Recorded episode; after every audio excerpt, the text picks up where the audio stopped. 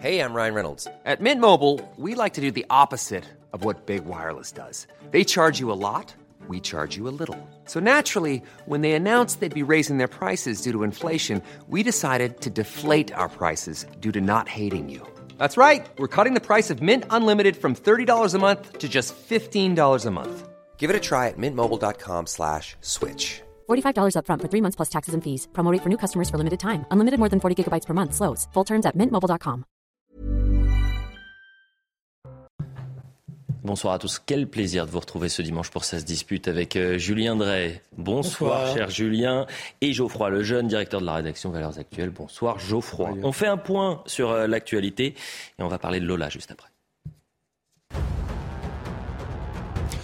150 millions d'euros débloqués pour les services en tension de l'hôpital, annonce du ministre de la Santé ce dimanche. Selon François Braun, ce plan doit permettre, je cite, une hausse du personnel. Vendredi, plus de 4000 soignants en pédiatrie avaient signé une lettre ouverte au président de la République. Il dénonçait la saturation des services. Vladimir Poutine félicite Xi Jinping pour son troisième mandat. Le président chinois a été réélu à la tête du parti communiste dans son pays. Dans un communiqué, le chef du Kremlin souhaite à son homologue de nouveaux succès. Des félicitations partagées également par le dirigeant nord-coréen Kim Jong-un. Et puis Raphaël Varane participera-t-il au mondial? À un mois de la Coupe du Monde au Qatar, le défenseur des Bleus et de Manchester United s'est blessé aux ischio-jambiers. Il a quitté le terrain en larmes hier. Son entourage se veut toutefois rassurant ce dimanche après une IRM positive. Voilà pour le point. po- Bonne euh, information. Rassurant pour euh, Varane qui avait manqué l'Euro 2016 et qui était capitaine. euh, non pas capitaine, vice-capitaine pendant le mondial 2018. Il est absent trois semaines, ça devrait le faire. Bon, euh, on arrête les paris. Quoique, euh, je suis rassuré, cher Julien, parce que la semaine dernière, j'avais fait le pari Karim Benzema allait être Ballon d'Or et que je, s'il ne l'était pas, je devais mettre la cravate sur la tête. Ça tombe bien. Vous avez dit 2-0 pour Paris, c'est pas si mal, ça va finir 1-0. 1-0, effectivement. Revenons euh, aux choses sérieuses, puisque demain, les obsèques de la petite Lola se tiendront à Lillers, dans le Pas-de-Calais, en présence du ministre de l'Intérieur, Gérald Darmanin. Et on va revenir sur les enjeux politiques, puisque Olivier Véran était euh, l'invité du grand rendez-vous euh, ce matin. Euh, Le porte-parole du gouvernement a voulu mettre fin aux attaques euh, contre euh, le gouvernement et, et l'État, et il accuse euh, l'extrême droite. Écoutez. Les panneaux des manifestants euh, de l'extrême droite, c'est marqué L'État m'a tué. L'État m'a tué. Non, non, c'est pas l'État qui a tué la petite Lola. C'est une criminelle, c'est une assassin qui a enlevé, qui a séquestré, qui a violenté et qui a assassiné une petite fille de 12 ans. Vous comprenez le, vous comprenez, le- normalement le côté récupération, il doit vous choquer. Là, il doit vous sauter au visage quand on dit ça. L'État m'a tué. C'est pas l'État qui est un assassin. Geoffroy Lejeune, vous répondez quoi à, à Olivier Véran? Soit il est sincère et c'est grave, soit il est pas sincère et c'est grave. Mais dans tous les cas, c'est grave en fait ce qu'il dit. C'est-à-dire que déjà pour commencer, c'est, euh, c'est, moi je voudrais juste dire en fait, on est le seul pays au monde où quand il y a un attentat, on fait des manifs contre l'islamophobie et quand il y a un meurtre, on fait des manifs, enfin on, s'indigne contre la récupération.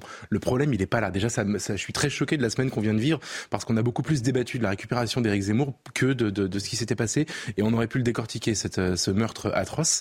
Et ensuite, euh, il fait semblant de pas voir que euh, il y a quelque chose de vrai dans l'État Évidemment, personne n'accuse l'État d'être allé assassiner une petite fille. En revanche, il y a quelque chose que tous ces gens font semblant de pas comprendre, c'est que l'État a une responsabilité dans la chaîne qui a conduit au fait que cette dame a pu rencontrer un jour la route de Lola. Parce que, c'est extrêmement simple à expliquer, elle était normalement euh, expulsable, elle aurait dû être expulsée, elle devait plus être sur le territoire français, elle y était encore parce que nous avons une politique défaillante en la matière. À partir de là, il y a une responsabilité de l'État. Moi, je fais pas partie des fanatiques de poursuivre les ministres devant les tribunaux pour ce qu'ils ont fait, comme on fait aujourd'hui avec le Covid. Je trouve ça ridicule et, euh, je pense que c'est pas l'objet. En revanche, on doit pouvoir le dire pour éviter tout simplement que ça se que ça se passe à nouveau. Donc en fait, il y a un problème sur ces ex- sur ces exécutions de, de, de QTF. Et aujourd'hui, tous ces gens, après nous avoir expliqué il y a, il y a 15 jours qu'il n'y aurait jamais de pénurie, nous expliquent que non, il n'y a pas de responsabilité. Bah si, je suis désolé, il y en a une. Il y en a une, euh, Julien Drey? Je pense qu'il y en a une, mais je pense que le- tout ce que décrit Geoffroy Lejeune, c'est le produit d'un contexte de gens qui, dès dimanche, ont commencé à louer des domaines, ont commencé à lancer une campagne et, le, et à vouloir tout de suite donner le sentiment que, euh, par-delà le fait divers, il fallait tout de suite que l'exploitation politique l'emporte.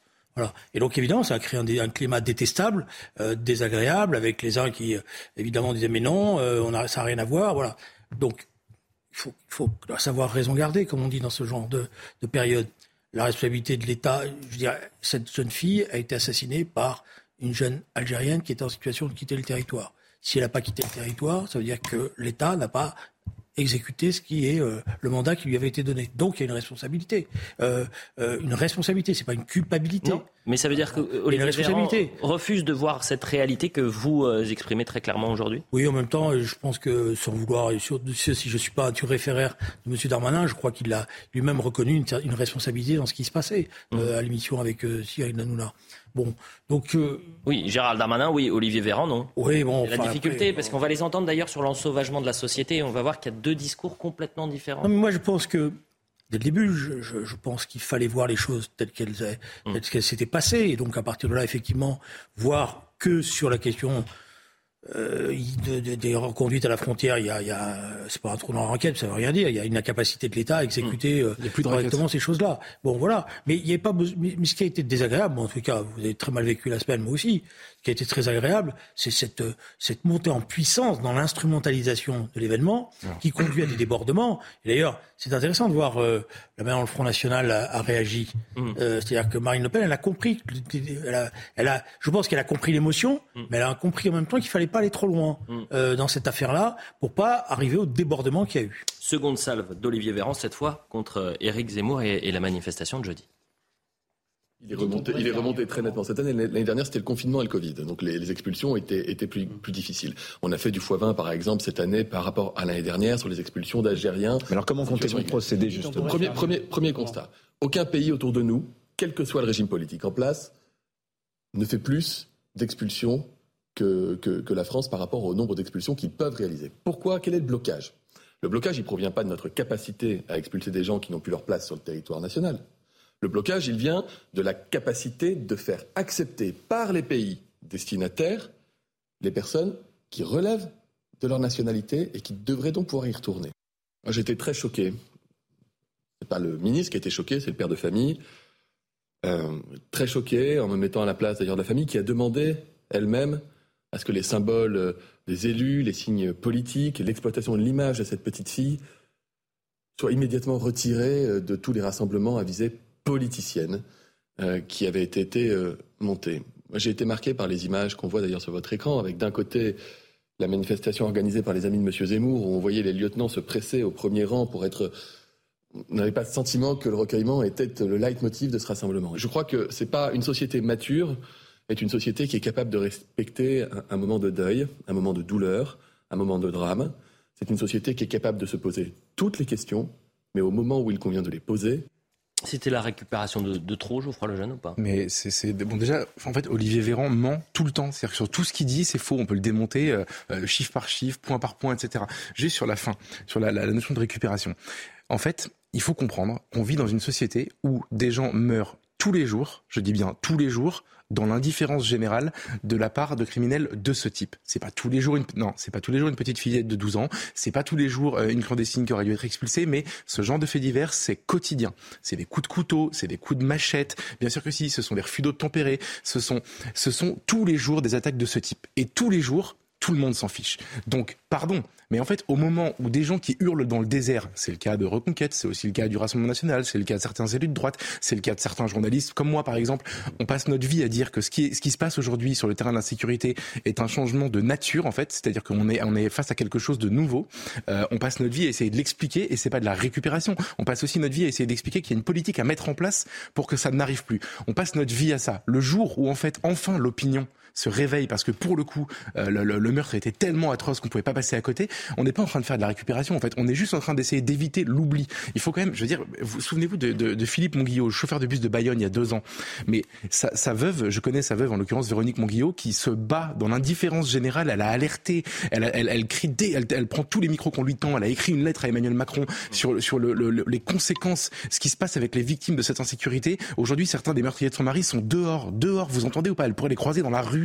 Euh, il y a quelques mois, il y a un père de famille qui était en train d'aller chercher son gamin à Marseille, Alban Gervaise, médecin militaire, qui a été égorgé euh, par, par quelqu'un qui était presque islamiste. Il y a une omerta invraisemblable sur tous ces crimes. Quand vous enquêtez dessus, nous, ça a été notre cas. Personne ne vous répond. La hiérarchie se tait. On essaie de pas faire de bruit. Olivier Véran est le roi du monde en réalité. On passe sa, notre vie à, à, suivre ses conseils, surtout pas en parler au nom du respect, de la, de la, de la dignité de la famille, etc. Mais, mais ce sont des, des foutaises en réalité. Il faut que les gens soient au courant de ce qui se passe. Et malheureusement, dans ce cas précis, ça, ça, ça, a fonctionné. Les gens ont vu parce que le meurtre était trop atroce. Et c'est ça qu'ils ne supportent pas en réalité. Ils supportent pas que. Est-ce que par exemple l'achat de, de, de, domaines, c'est très maladroit. je ne le défendrai jamais. par exemple l'utilisation de la photo alors que la, famille demandait à ce qu'on n'utilise pas l'image. C'est au nom de toutes les victimes. Je comprends ce que vous dites. Évidemment, les noms de domaine c'est très maladroit. Je le défendrai pas, etc. C'est au nom de toutes les victimes. En fait, Lola aujourd'hui est devenue l'incarnation d'autre chose. Julien. Alors, d'abord. Euh je ne pense pas que vous soyez les seuls à dénoncer la montée de l'insécurité et la montée de la violence. Non, mais moi, je, ne dénonce pas la montée de l'insécurité, je dénonce l'ensauvagement généralisé. Oui, bah, la montée de l'insécurité, et, j'ai dit la montée de l'insécurité et de la violence. J'en rajoute 50. Bon, S'il vous plaît, donc euh, oui, bah, j'en rajoute 50, je vous les donne.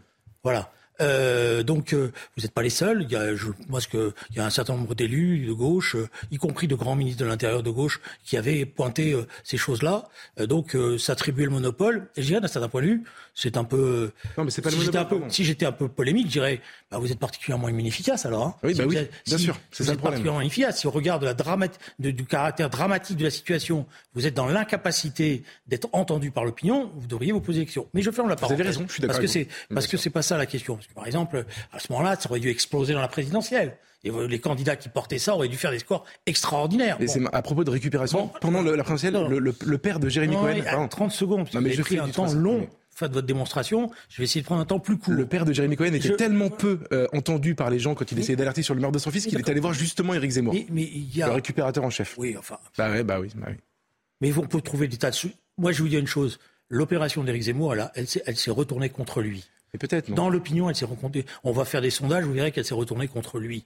Et que euh, lui qui est en perdition, parce que pour moi il est en perdition politique, il a essayé de se, malheureusement, d'exploiter quelque chose, et il l'a fait de telle manière maladroite que d'ailleurs vous-même, les uns les autres, ah non mais ça je suis pas d'accord, ah mais ça je suis pas d'accord, ah mais ça, bon il reste plus rien à la fin. Voilà. Donc il y a une question, il y a un débat, qui est un débat politique sérieux qu'il faut avoir aujourd'hui, qui est comment on arrive à trouver des solutions efficaces pour faire que ces reconduites à la frontière aient lieu. Mm. C'est pas simple, je, mm. vous le dis, je vous dis, c'est pas simple. Il n'y a pas de formule miracle parce qu'il y a un enchevêtrement de nos dispositifs législatifs, des dispositifs législatifs européens, des failles qu'il y a dans tous ces dispositifs. Mais c'est ça la question politique qui est posée et qui aurait évité certains drames ou qui évite un certain nombre de drames qui se passent dans le pays. Et c'est à ça que l'opinion a besoin de. C'est ça, c'est ça le devoir que nous avons.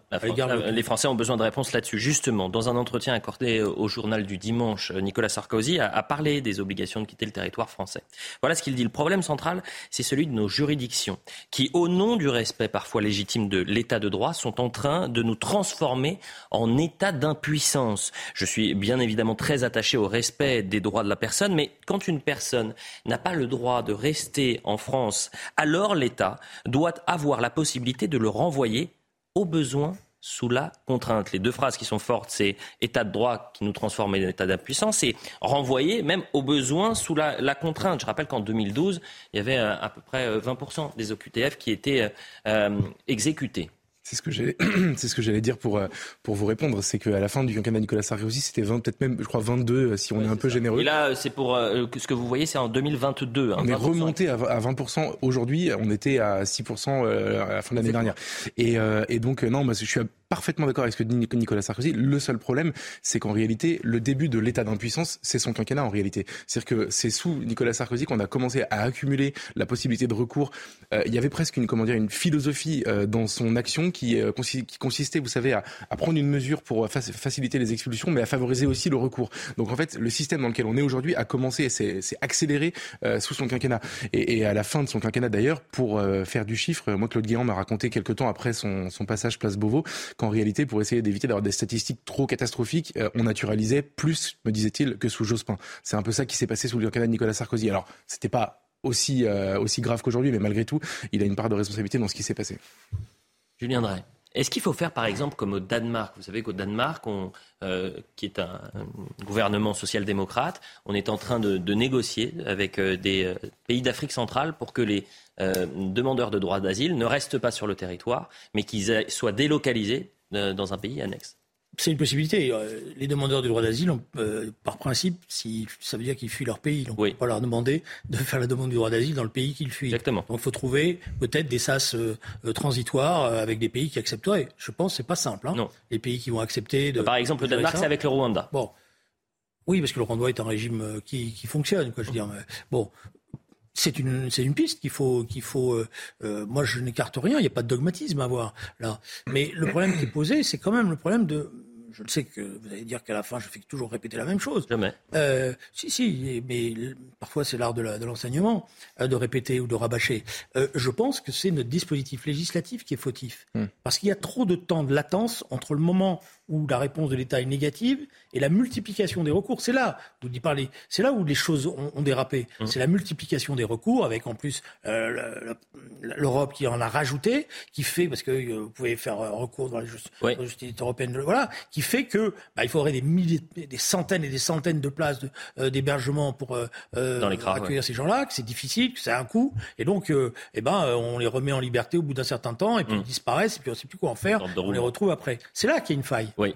C'est là que, doit se concentrer. Et je maintiens que la seule. Voilà, on peut trouver des États transitoires, etc. Moi, je maintiens que si on avait une politique de quotas stricte, stricte, ça veut dire quotas qui sont liés à des besoins, qui sont liés aussi des fois à la solidarité. Et à partir de là, dès qu'on est on a fait la file d'attente dans les quotas et que euh, euh, on n'est pas dans les quotas et qu'on n'est pas pris, si on est sur le territoire français, on est expulsé automatiquement. Hmm. Voilà.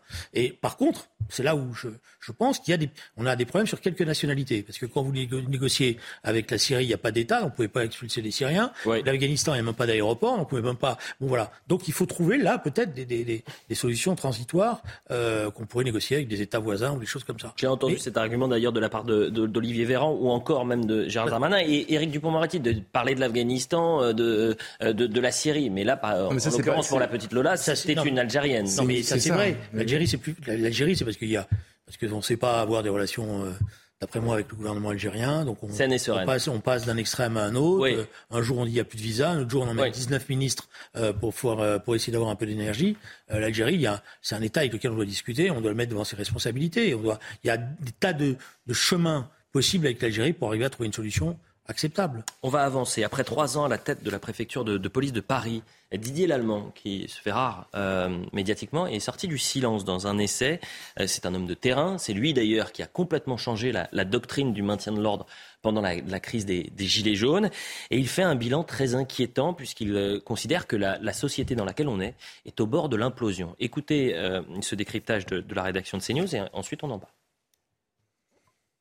C'est un constat désolant de la part d'un ancien préfet de police. Dans son livre L'ordre nécessaire, Didier Lallemand dresse le visage d'une France en colère. Une colère qui, d'après lui, est sous-estimée par les élites. Pour l'ancien préfet de Paris, une chose est sûre, la France pourrait vivre une crise bien plus forte que celle des Gilets jaunes. Tous les clignotants d'un débordement par la rue sont au rouge, tout y court. La situation politique, la situation sociale, la situation économique. Quel sera le prochain détonateur? Les retraites, l'inflation, je l'ignore, mais cela pourrait être pire que les gilets jaunes. Dès sa prise de fonction en mars 2019 et tout au long de son service, Didier Lallemand constate une violence décomplexée. Il n'y a plus une seule interpellation qui se passe bien, plus personne n'obtempère. Il faut avoir systématiquement recours à la force physique dans l'action de la police. Délinquant ou simple citoyen peut se soumettre à l'injonction publique. Mobilier urbain dégradé lors de manifestations, refus d'obtempérer en hausse. Lors de ses trois années de fonction, Didier Lallemand aura connu toutes les formes de violence possibles, dont la dernière, celle des événements du Stade de France, qui lui coûtera sa place de préfet de police de Paris. Ce qui est très intéressant, c'est que c'est un homme de terrain. C'est-à-dire qu'il a été préfet de Gironde, il a été préfet de police de Paris, et il nous explique que la France est au bord de l'implosion. Est-ce que vous partagez cette thèse-là, Geoffroy Lejeune? Moi, ce qui m'a, ce qui, oui, bien sûr, je la partage, mais ce qui m'a mis surtout, c'est qu'en réalité, dès qu'un homme euh, de, de, pouvoir dans ce type de domaine quitte ses fonctions, il dit tout le temps la même chose. En fait, c'est, c'est, c'est Gérard Collomb qui démissionne de la place Beauvau en disant euh, euh, aujourd'hui nous vivons côte à côte, demain nous vivrons face à face. Enfin, c'est, c'est systématique en fait. Donc il faut attendre. qu'il est pieds et poings liés, c'est-à-dire que c'est bah, pas lui le décideur, c'est ah pas lui le décisionnaire. C'est-à-dire qu'il alerte en disant les amis pendant trois ans, j'ai essayé de le. Voilà comment je le comprends. Ça fait trois ans que j'étais euh, sur le terrain à, Paris. Je comprends, euh, notamment en Gironde, qu'il y a une violence qui explose. Mais c'est pas c'est pas à lui de faire le. je, je, vais vous répondre. Dans un système euh, où les gens qui sont aux responsabilités ne peuvent pas parler pendant qu'ils sont aux responsabilités, ça veut dire qu'il y a quelque chose qui fonctionne mal. Euh, comment fonctionne ce système? Pourquoi? Est-ce qu'il aurait été sanctionné pour avoir dit la vérité? Enfin bref, serait, c'est, je trouve ça assez malsain. Et ensuite, euh, ce constat, en fait, il existe depuis extrêmement longtemps. Donc, euh, donc maintenant, la question, c'est, euh, j'attends avec impatience le jour où Gérald Darmanin nous dira que, en quittant la place Beauvau, qu'on avait raison sur sur l'insécurité. Emmanuel Macron nous dira aussi qu'il a pris conscience que les expulsions, ça fonctionnait mal en 2000 à 27. Enfin bref, c'est un peu agaçant en fait en réalité. Et il a une autre confidence dans son livre qui est intéressante, c'est qu'il dit qu'à Paris, la criminalité est d'origine étrangère dans un cas sur deux. Statistique pour le coup à laquelle on n'a pas accès quand on n'est pas aux responsabilités. C'est une statistique évidemment vertigineuse et, et c'est une des révélations qui a de ce été dévoilée quand même cet été par Gérald Darmanin justement. Alors, ce que je vous propose, c'est qu'on entende le décollage après hein, le décalage de discours qu'il peut y avoir sur l'ensauvagement de la société entre un ministre de l'Intérieur, Gérald Darmanin, et le porte-parole du gouvernement. Mais avant cela, Julien Drey, est-ce que la France est au bord de l'implosion? Non, mais les discours, si on est au bord de quelque chose, euh, on finit par, euh, on les entend tellement qu'on ne sait plus euh, quand ça va arriver. En général, et en général, ça arrive au moment où on s'y attend le moins et on est surpris. Ce qui est clair, c'est qu'il y a une colère sociale, il y a une colère sociétale, il y a des choses qui se sont dégradées. Et c'est vrai qu'il y a une France de l'après-Covid mm. qui a beaucoup changé dans son approche euh, d'un certain nombre de valeurs euh, et, et, qui est très perturbé d'après moi. On le voit bien sur le, sur le travail. Euh, il y a beaucoup de secteurs où les, les employeurs disent nous n'arrivons plus à trouver de salariés. Et pourtant, des fois, nous offrons des bons salaires. Donc il y a une approche du travail, euh, pas de la valeur travail, mais de la valeur du travail qui est, qui est posée. Il y a euh, des formes de vie. Peut-être que le Covid a, a changé les formes de vie en se disant finalement on est mortel, mmh. plus qu'on ne le croyait. Le Covid ou le confinement? Le confinement, évidemment. Oui, mais non, mais vous voyez ce que je veux dire, parce que le Covid, c'est une oui, mais sanitaire, le confinement, c'est un confinement, parce que le confinement est le produit du Covid. décision politique. il y, y, a quelque chose qui, des gens a il y a quelque chose qui s'est qui s'est passé. Alors par contre, ce en quoi il a raison, c'est vrai que dans les comportements euh, citoyens, les choses ne font que se dégrader et que le respect des autorités ne fait que se dégrader à l'école, avec la police, euh, même dans les, hôpitaux. Euh, voilà. Et là, il y a, y, a, y a tout un travail de rééducation il y a un travail de sévérité à l'égard de ces comportements, mais aussi de rééducation. Parce que pour moi, un des éléments de, la crise, c'est aussi une institution scolaire qui n'arrive plus, c'est pas la faute des profs, mais c'est la faute de l'institution en général, à transmettre ses valeurs de respect. Hum. Euh, ce que je vous propose, c'est qu'on fasse cette page de publicité maintenant un tout petit peu plus tôt, et juste après, on va voir chose, juste ce décalage qu'il y a pu euh, avoir entre le porte-parole du gouvernement qui considère que la société n'est pas sauvage, qu'il n'y a pas d'ensauvagement de la société, et Gérald Darmanin qui le dit euh, crûment euh, cette semaine et qui l'a souvent répété, même un, mois après sa mise en fonction à Place Beauvau. Voilà pour la première partie. On se retrouve dans un instant et puis ensuite on parlera d'Emmanuel Macron, de Giorgia Meloni, de Nicolas Sarkozy qui appelle Emmanuel Macron à franchir le Rubicon, la santé si on a le temps, et de l'Iran. Je viendrai.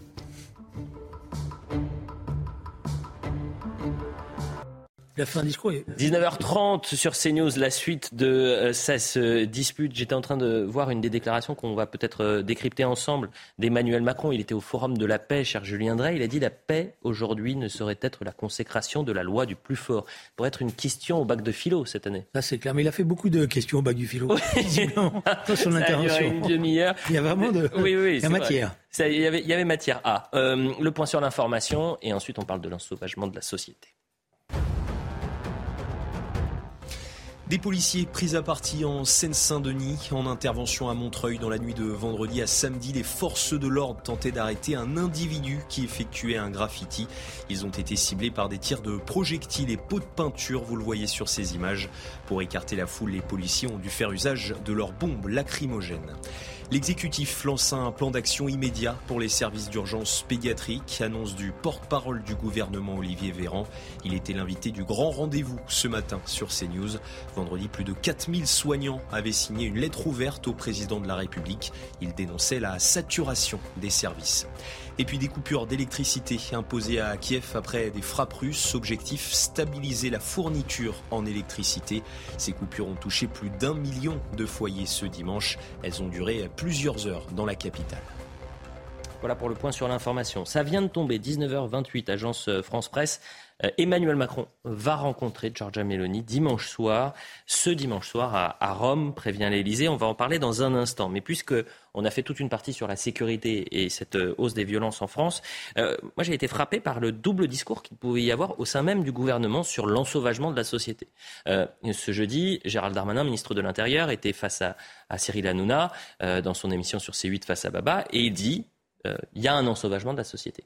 Et puis vous allez entendre Olivier Véran, porte-parole du gouvernement, qui a un discours tout autre, qui a du mal à, dire les choses clairement. Donc, on les écoute tous les deux et on va en parler juste après. Je fais pas tout bien. J'ai sans doute fait des erreurs. Je, je ferai sans doute encore demain des erreurs, mais j'essaye.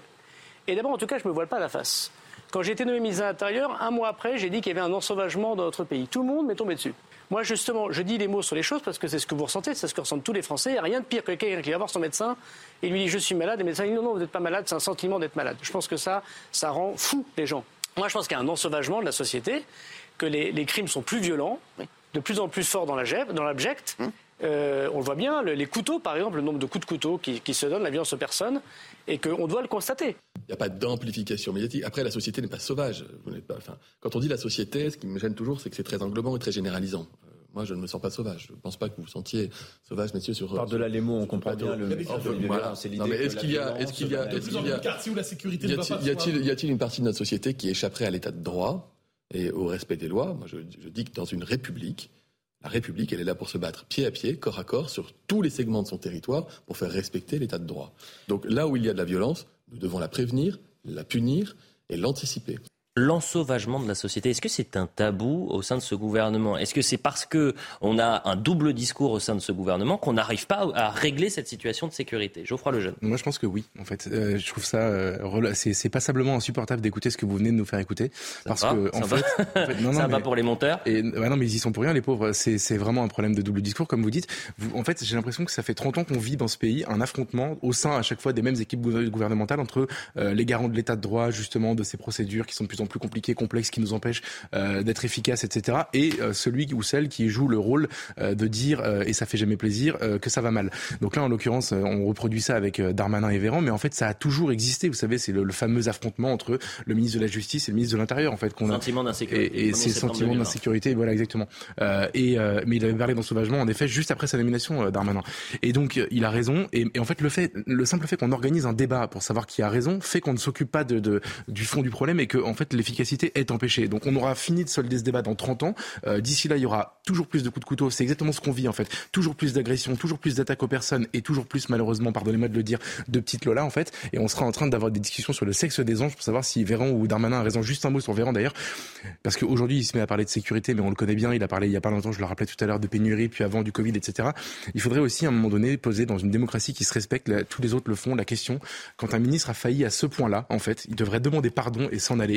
En fait, s'invente une, une compétence nouvelle tous les 15 jours, rebondissant de poste en poste. Il a failli être ministre des Relations avec le Parlement euh, pendant l'été, puis finalement non, ça va être porte-parole, etc. Ça devient insupportable ce type de profil qui ne fait que aujourd'hui servir une propagande qui, euh, qui nous empêche de regarder la réalité en face. Pardon, Julien. Non, non, non. Il est habillé pour l'hiver, là. C'est mérité, franchement. Euh, disons que ce qui est vrai, c'est que ce débat sur insécurité ou sentiment d'insécurité, c'est un débat récurrent qui dure depuis 25 ans hein, en France qui a traversé la gauche, qui a traversé la, droite. Et euh, c'est vrai que les tenants du sentiment d'insécurité s'en servent pour nous expliquer qu'il n'y a pas monté. Or, il y a monté.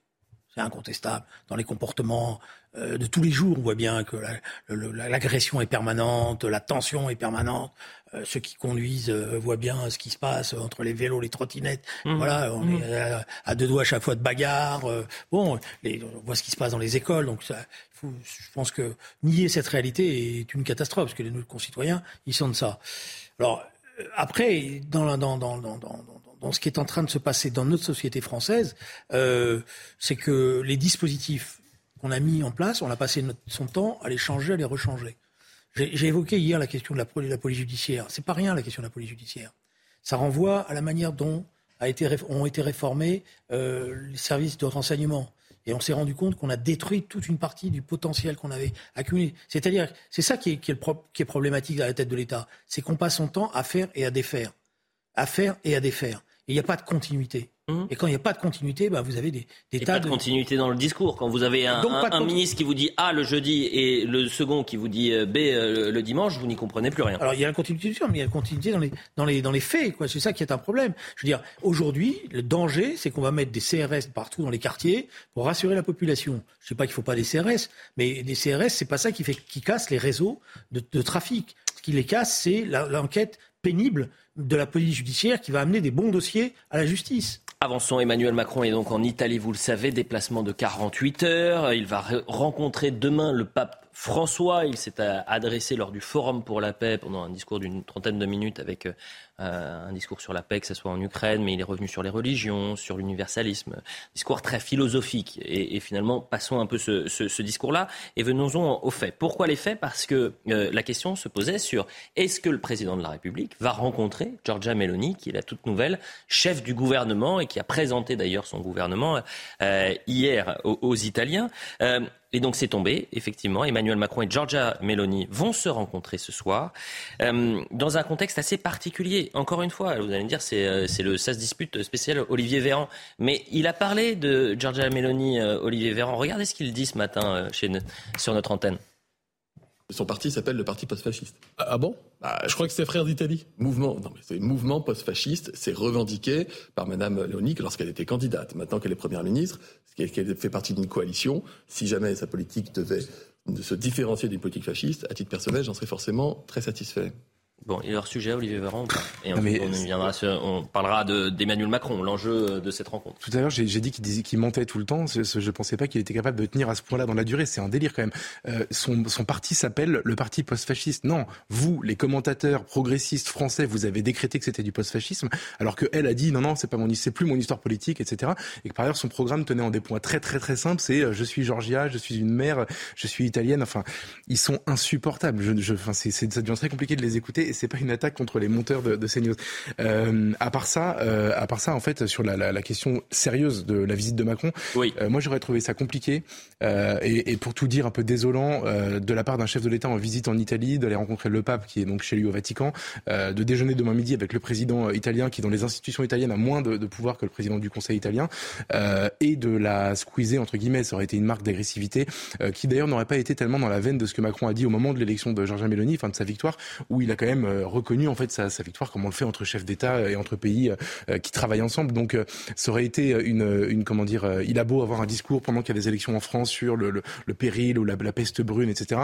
Euh, à un moment donné, il faut être sérieux, il faut travailler. Il y a un enjeu euh, européen en ce moment très important pour que l'Europe ne se retrouve pas divisée entre le nord et le sud, etc. Et donc, ça aurait été un peu audacieux de ne pas la rencontrer. Julien Drey, c'était obligatoire cette rencontre. Alors, ça aurait été un affront de ne pas rencontrer Georgia Meloni. Pas un affront, ça aurait été une difficulté supplémentaire pour l'Europe. Ça veut dire que dès le, ses premiers pas, Mme Mélanie euh, euh, situait son, gouvernement dans une distance prise avec la France. Euh, on mm. sait que pendant la campagne, elle a eu des mots qui n'étaient pas forcément toujours très tendres à, notre égard.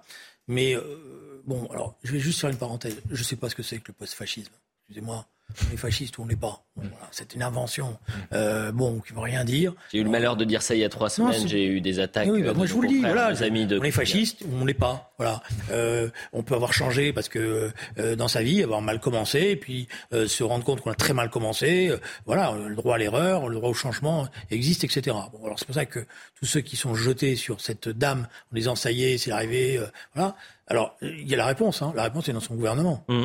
Très hétéroclite. Elle a fait un gouvernement qui est très politique surtout. Oui. C'est-à-dire qu'elle a gardé quelques symboles pour un électorat très à droite, mais elle a écarté les deux autres, c'est-à-dire euh, euh, Berlusconi et Salvini, qui sont à la marge, qui sont d'ailleurs en colère, et elle a pris euh, toute une série de, de, personnages qui sont moins connus, mais qui sont pour une part des techniciens et tout. Donc cette dame se révèle être extrêmement politique. Elle a gardé un ministre de Draghi. Et la première chose que j'ai faite cet après-midi, j'ai contacté un, un, spécialiste italien qui sera sur notre plateau dans Soir Info Weekend, Matteo Gisalberti. Je lui ai dit, mais est-ce que tu peux m'expliquer vraiment concrètement, est-ce que c'est un gouvernement d'extrême droite? Est-ce que c'est un gouvernement post-fasciste? Il m'a dit pas du tout, c'est un gouvernement hétéroclite. Et on s'était amusé euh, il y a un mois tout juste, parce que moi, je, euh, évidemment, la première question que je lui avais posée, c'est est-ce que c'est une post-fasciste? Est-ce que c'est une mussoliniste, en quelque sorte? Puisque en France, on a des médias bien pensants qui se sont inventés un master en, politique italienne et qui donc la traite de post-fasciste. Il m'a dit absolument pas. Il a fait un gouvernement très politique avec des personnalités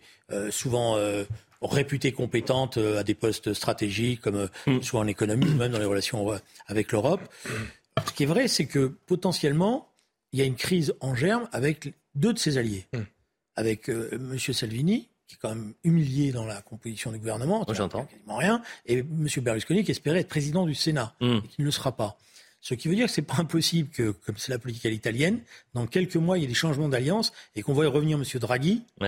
aux côtés de Mme Mélanie. Je suis presque prêt à parier. voilà, cela. Alors après, Moi, ce qui m'intéresse, c'est euh, ce qui va se passer à l'échelle de l'Europe. Parce que, et je pense que c'est, M. Macron a raison de rencontrer Mme Mélanie vite, parce que la crise européenne est importante et que la France ne peut pas être toute seule dans cette mm. crise. Et que l'Italie est un pays fondateur, un pays ami avec lequel on a toujours travaillé dans la construction européenne. Une incise euh, que vous vouliez faire euh, tous les deux sur l'énergie et l'Europe qui est en crise. On voit que les relations entre la France et, l'Allemagne sont euh, extrêmement tendues dans un contexte évidemment de, conflit. On arrive au huitième mois de, guerre en, Ukraine. Ça vous préoccupe aujourd'hui, Julien? Il y a deux choses qui me préoccupent. D'abord, c'est la guerre en Ukraine. Mais je note, si vous me permettez, qu'il y a un... je ne sais pas s'il va tenir, il va tenir les choses sur le long terme.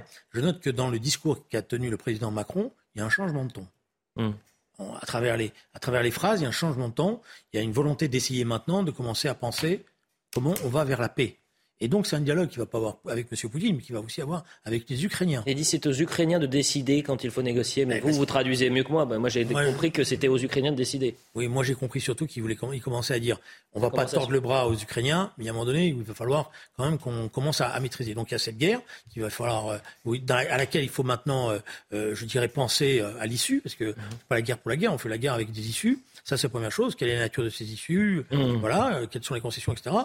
Et puis il y a autre chose euh, qui est beaucoup plus grave. Il y a autant au, sortir de la crise du Covid, on avait le sentiment que l'Europe s'était réunifiée, qu'elle retrouvait des mécanismes communs. Autant là, avec la guerre en Ukraine et avec la montée des prix énergétiques, c'est euh, on est au bord de l'explosion de l'Europe, mmh. avec un rôle très compliqué de l'Allemagne. Parce que vous me permettrez juste cette entaille, cette euh, entre parenthèses, ce, pas de côté. Voilà. Moi, je suis toujours, je suis resté attaché à tout ce que m'a appris François Mitterrand. Et François Mitterrand m'avait appris une chose avec l'Allemagne, c'est que le sol de la guerre n'était pas définitif et qu'il fallait être toujours vigilant. Hmm. Ça m'intéresse. Euh, alors sur, la sur la pour commencer sur la question de la guerre en Ukraine, moi ça fait je suis tout à fait d'accord avec ce que vous avez dit sur le, jeu qu'essaie de jouer Macron. Euh, et par ailleurs ça fait plusieurs euh, semaines en réalité que j'observe des signaux entre guillemets rassurants sur sa position en tout cas rassurants euh, si on, on écoute ce que vous dites. Euh, notamment quand il a commencé à mettre des, des, des, limites ou des distances avec le jusqu'au boutisme et le, le, le va-t-en-guérisme un peu hystérique de van der Leyen et du chef de la diplomatie européenne qui menaçait quasiment d'exterminer les soldats russes. Enfin ils ont été à un moment donné, alors qu'ils ne sont pas à la tête d'une armée, rappelons-le, euh, extrêmement euh, belliqueux.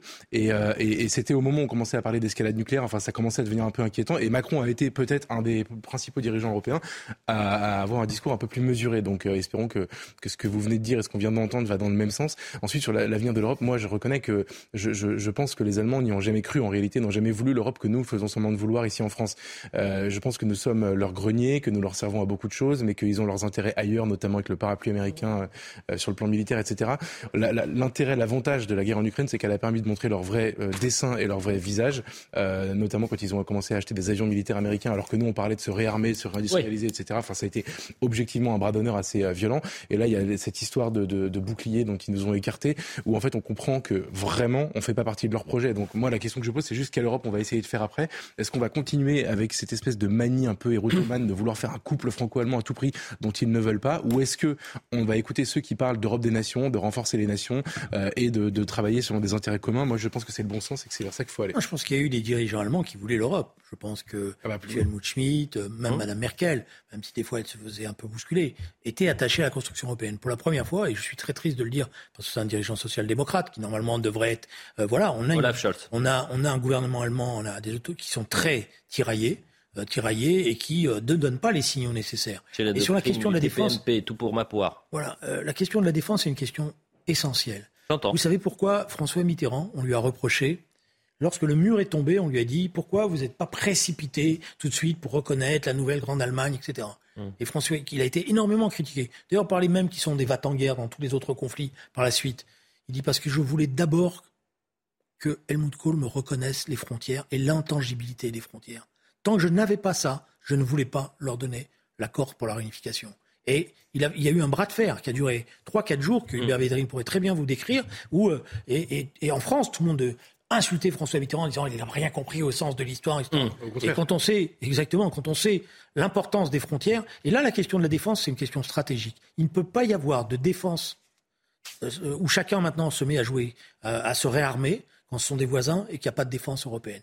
Ça, c'est, d'un certain point de vue, ça peut être l'éclatement de l'Europe. La surprise. Quelle Europe faut faire? Ça, c'est le débat politique. La surprise du soir. Pourquoi je vous dis surprise? Parce que je l'avais pas mis dans les thèmes à, aborder. Je ne sais pas si vous avez regardé hier l'émission La Belle Époque.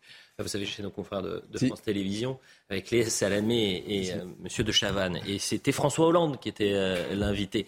Et euh, il y a eu un, une sorte d'éloge de, de, Christophe de Chavannes, la carte de, François Hollande, qui, pendant quelques secondes, a dit Mais vous avez été un excellent, très bon président de la République. On va l'écouter et on va se poser la question pour terminer. Est-ce que François Hollande, finalement, on lui a fait un mauvais procès? Je rappelle que c'est le seul président de la Ve République à ne pas s'être représenté pour un second mandat.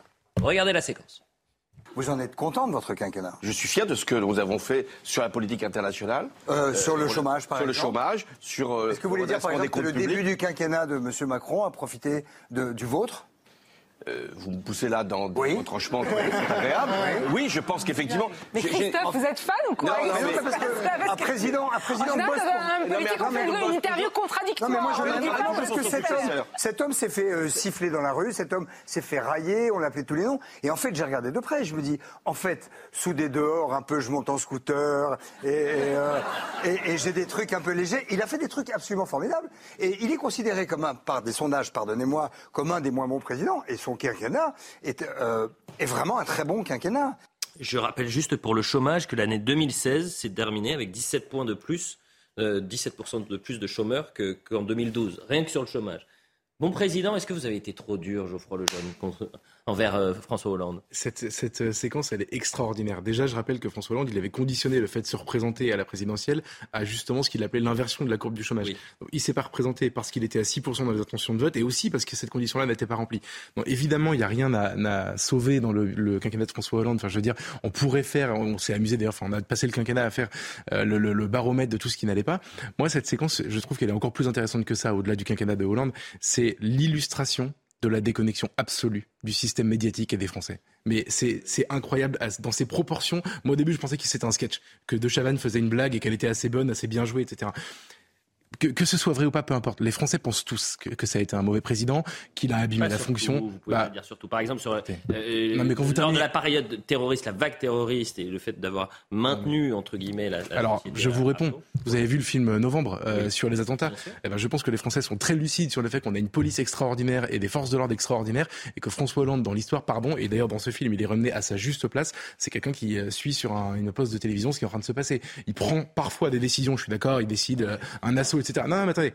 Il faut, non, non, il faut rendre. Je savais que ce thème allait peut-être euh, être. Faut, faut, faut, arrêter. Et je, en tout cas, je ne céderai pas là-dessus parce que justement, c'est la déconnexion. Il y avait 6% des Français encore seulement qui étaient prêts à voter pour lui au moment où il a décidé de pas se représenter. Ça dit un truc. 94% des gens se trompent pas absolument. Il y a, je suis désolé. Tout ça pour vous dire que, par contre, se faire encenser euh, 5 ans plus tard sur un plateau de télévision, c'est absolument sublime, sous les rires généralisés, etc. Et lui-même est là, mais il a jamais entendu ça de sa vie. Il faut vraiment aller sur le service public pour entendre ça. C'est assez intéressant sur le fond et la forme. La forme, c'est vrai qu'il y a que peut-être sur certaines chaînes qu'on peut voir. Non, sur la forme, sur la, sur le, bon après, moi c'est sur le fond. Oui, le fond, plus le fond. Allez-y. Le fond, je ne dis pas qu'il va y avoir une réhabilitation totale, parce qu'il y a des choses à dire, mais c'est vrai, on voit bien qu'il y a un réexamen moins sévère que l'examen auquel on s'était livré juste après. Bonjour. Il y a un certain nombre de Français et Français qui disent finalement on lui a, on a peut-être été injuste dans les jugements qu'on a portés à son égard. Voilà. Je pense notamment sur la politique internationale, euh, excusez-moi, mais euh, ça, ça a beaucoup pesé.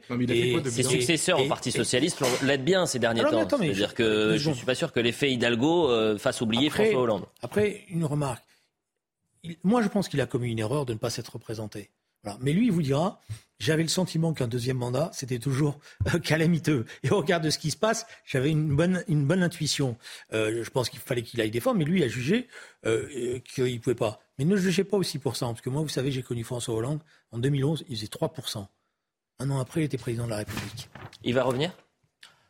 Non, je pense qu'il va, ah, euh, il va revenir, j'en sais rien, ça il faut lui poser la question. ce, qui est, ce, qui est, certain, c'est qu'il veut jouer un rôle politique et il considère qu'il a encore un rôle politique à jouer. Il nous reste une minute et euh, je veux qu'on parle de, de l'Iran quand même, qu'on voit cette image. Pourquoi? Parce qu'il y a une forte mobilisation un peu partout euh, dans le monde. C'était en Allemagne hier, c'était à, à, Washington aujourd'hui. L'Iran qui entre dans sa sixième semaine de contestation et, et j'ai fait cette promesse tous les week-ends. On continuera d'avoir un mot pour ce peuple iranien qui se mobilise après la mort de Massa Amini, 22 ans, il y a plus d'un mois. Le mouvement est plus, le plus important hein, depuis 2019 et la répression a déjà fait au moins 122 morts dont euh, des enfants, selon les, ONG. Peut-être qu'on peut voir les images de mobilisation. On aimerait aussi voir ces milliers de, personnes défiler à, Paris, pourquoi pas. Et là, c'était euh, en Allemagne, à Berlin, précisément. Eh ben, euh, on, a, on a eu une manifestation, je crois, le week-end dernier ou il y a 15 jours, je sais plus. il n'y avait pas 80 000 personnes. je suis bien d'accord.